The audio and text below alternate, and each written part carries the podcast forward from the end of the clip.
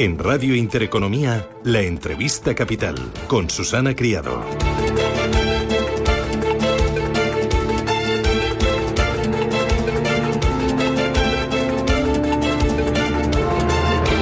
Hoy en la entrevista capital tenemos la oportunidad de charlar con Julio Villascusa, que es presidente de Fenadismer. Julio, ¿qué tal? Buenos días, bienvenido.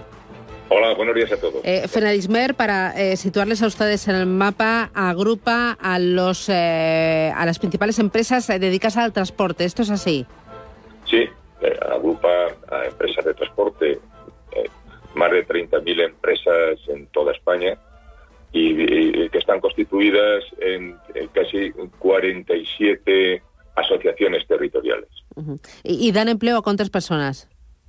Bueno, Mm, hay que tener en cuenta que lo que el, sector somos 104.000 empresas de transporte y, claro la diferencia entre lo que es una empresa mm, y los trabajadores que puede tener pues normalmente la media está en tres personas por empresa. Eh, eh, yo eh, lo que quiero sobre todo es que el oyente, cuando le escuche a usted, sepa y le ponga en valor por todo lo que, nos va a decir, porque representa a todo el sector y a todos los transportistas. Y le hemos llamado, don Julio, porque estamos realmente muy preocupados por todo lo que estamos escuchando en torno a la escasez de mano de obra en el sector del transporte y el hecho que esto se una a la falta de suministros, pues nos está augurando un Black Friday y una Navidad con escasez de algunos productos. ¿Realmente en el sector aquí en España hay escasez de mano de obra? ¿Ustedes eh, lo están palpando? Sí, es, es evidente. Ocurre no solo aquí en España, sino que ocurre en todo el espacio de la Unión Europea. Yo, a su vez, también soy presidente de la UETR, que es la Organización Internacional de la Unión Europea, y por tanto es evidente que conozca qué ocurre en los demás países.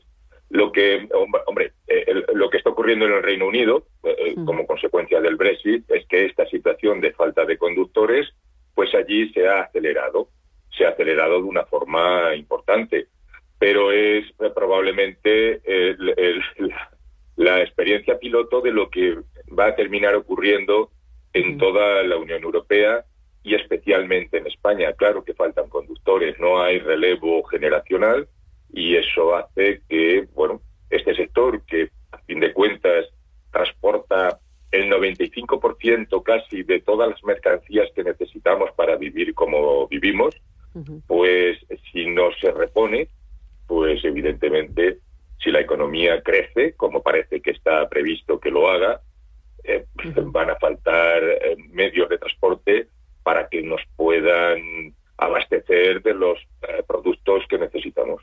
leía yo ayer que en la Unión Europea faltan unos 400.000 transportistas, que en Alemania faltarían unos 80.000 transportistas. En España, ¿cuántos transportistas faltarían? A ver, estos datos cuando se dan así son datos estimativos, evidentemente. Aquí tenemos unas cifras que oscilan entre los 10 y 15 mil eh, eh, personas profesionales transportistas. Em, em, lo que ocurre es que, bueno, eh, todo, todo va a depender, evidentemente, de, de cómo evolucione pues la economía. Pero aquí falta un número importante que, bueno, eh, hay que tener en cuenta que España está haciendo una operación eh, que casi todos los países han hecho, pero en el caso de España es tremendo, que es utilizar empresas del este, empresas llamadas en el sector empresas buzón, en donde con conductores del este, empresas españolas y camiones que están allí matriculados, pero sin embargo son de empresas españolas, trabajan aquí. Eso hace que la distorsión del los conductores que realmente faltan, pues eh, se produzca de una manera más importante que en el resto de la Unión Europea. Nosotros, en España, somos mm, el país que más transporte internacional hace en toda la Unión Europea, con una diferencia, y es que somos los más competitivos. No hay nadie en la Unión Europea que transporte mercancía de un lugar a otro a un precio más bajo que lo hacen los españoles. Eh, eh, leía yo, eh, además de esas cifras, que el problema es que no hay transportistas porque falta, como usted decía, ese relevo generacional, pero también pues por las condiciones del sector, por los bajos salarios y también se quejaban pues de que es un trabajo con malas condiciones. Esto es así porque la verdad es que nos choca. Mire, o sea, estoy viendo ahora 400.000 transportistas que faltan en la Unión Europea y la tasa de desempleo en agosto del 7,5%, pero es que en España me está diciendo unos 10.000, 15.000 y la tasa de paro está en el 16, 17%. Esto tiene una explicación puede eh, parecer paradójica, ¿no? Eh, porque lo es. Pero de la misma forma que ocurre en este mercado nuestro, de forma tan sorprendente, lo que no ocurre en ningún otro mercado, que es cuando un producto escasea, el precio de ese producto sube. Cuando faltan camiones, en España lo que está ocurriendo es que el precio del transporte baja. Eso, eso, es, eso es, es sorprendente, solo ocurre en este mercado. Nosotros estamos sometidos a vivir en un mercado tan envilecido, la dureza de los cargadores, de los eh, dueños de las mercancías que transportamos es tan tremenda que hace que este sector se haya empobrecido de una forma tan brutal que no resulta atractivo. Las empresas no pueden pagar los salarios que tendrían que pagar. Hay que tener en cuenta, por tener una referencia, que si en 2007, 2008 eh, al inicio de, la crisis económica, pues se estaba cobrando un conductor mm, unos mm, cerca de 3.000 euros y se hacía internacional de forma permanente, algunos llegaban a cobrar 4.000 euros, hoy día están cobrando 1.500, 1.800 euros. Es que en esas condiciones que esto sea atractivo, si además se tiene que eh, sufrir el vivir en una cabina de un camión que son tres metros cúbicos de forma permanente, en donde ahí se tiene que vivir toda una vida laboral con un desarraigo familiar tremendo y social, en donde la inseguridad de lo que vale el, el camión y la mercancía expuesto a tener que vivir sin aparcamientos eh, seguros, el que, bueno, mm, ahí en esa cabina se tenga que comer, se tenga que dormir, se tenga que asear una persona durante toda su vida laboral, el atractivo evidentemente pues es muy bajo. Si encima no tiene una remuneración económica que justificaría el vivir en esas condiciones, es evidente que el relevo generacional pues está absolutamente bloqueado. Eh, ¿Por dónde vendría la solución, don Julio, a esta situación? Pues hombre, lo primero que se tendría que hacer es que las empresas pues eh, pudiesen funcionar con un mínimo de viabilidad económica. ¿Y eso cómo, cómo, se produce esa viabilidad económica? Pues hombre, atendiendo a lo que es la... Eh, establece las leyes de competencia eh, leal y es que nadie debe trabajar por debajo de lo que le cuesta. Este sector lleva trabajando desde 2008 por debajo de lo que le cuesta hacer ese trabajo, casi con un 45% menos de lo que le cuesta hacer ese trabajo. Es tremendo, es que en esas condiciones, vamos, nos reímos nosotros, por decirlo de una forma muy coloquial, de las crisis que están pasando algunos sectores con este año de pandemia. Nosotros llevamos desde 2008 pasando una crisis permanente en donde no cubrimos los costes casi al 45% de lo que nos cuesta.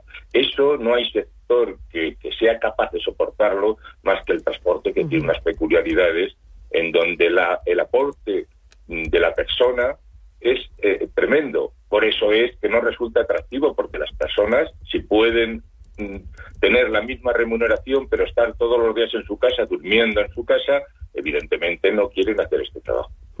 Eh, dos cositas más, don Julio. Uno, cuando me hablaba de los costes, ahora se le suma a ustedes el coste de la energía del, eh, de la gasolina. Eh, ¿Esto cuánto merma su productividad? O sea, ¿qué, efecto está teniendo? Pues el efecto que tiene es tremendo. Nosotros tenemos, por ley, que corregir los contratos de larga duración que se producen cuando el incremento del combustible oscila mm, a la alta o a la baja en un 5%. Bueno, pues eso no se produce, nadie lo respeta. Entonces, eso en una situación tan deprimente como la que estaba diciendo antes, pues eh, lo incrementa de una forma brutal. Eso supone que no hay ninguna expectativa mm, que nos indique que esta situación vaya a cambiar el, el abuso, el, egoísmo de los cargadores españoles para poder ellos vender sus productos en, competitividad con los del resto de la Unión Europea y aquí en el interior, hace que haya sectores como el nuestro que tengamos que estar pagando las consecuencias brutales que eso supone cuando la racionalidad no es mm, suficiente eh, para equilibrar las posiciones de todos los que intervenimos, pues entonces tiene que venir esta situación en que la propia naturaleza de las cosas, en este caso la falta de personal, que se tenga que equilibrar por la fuerza. Y eso es que cuando no haya conductores, no haya abastecimiento, evidentemente mm, se va a tener que pagar lo que no se está pagando por vía natural. Claro, y, ya lo último, y muy breve le pido, eh, ¿va a haber desabastecimiento? Eh, ¿Vamos a tener problemas los consumidores ahora en el Black Friday o en, en, eh, Navidad? Yo creo que todavía esa situación la vamos a, poder ir paliando un desabastecimiento como el que estamos viendo en el Reino Unido todavía no se va a producir, pero es evidente que vamos hacia eso y si no es en esta Navidad, pues eh, luego veremos cómo llegamos a la próxima. Muy bien. Pues eh, don Julio eh, Villascusa, presidente de Finadismer, muchísimas gracias por atendernos. Ha sido un auténtico placer y ánimo y a seguir peleando. Un abrazo fuerte. Gracias. Muy bien, gracias a vosotros.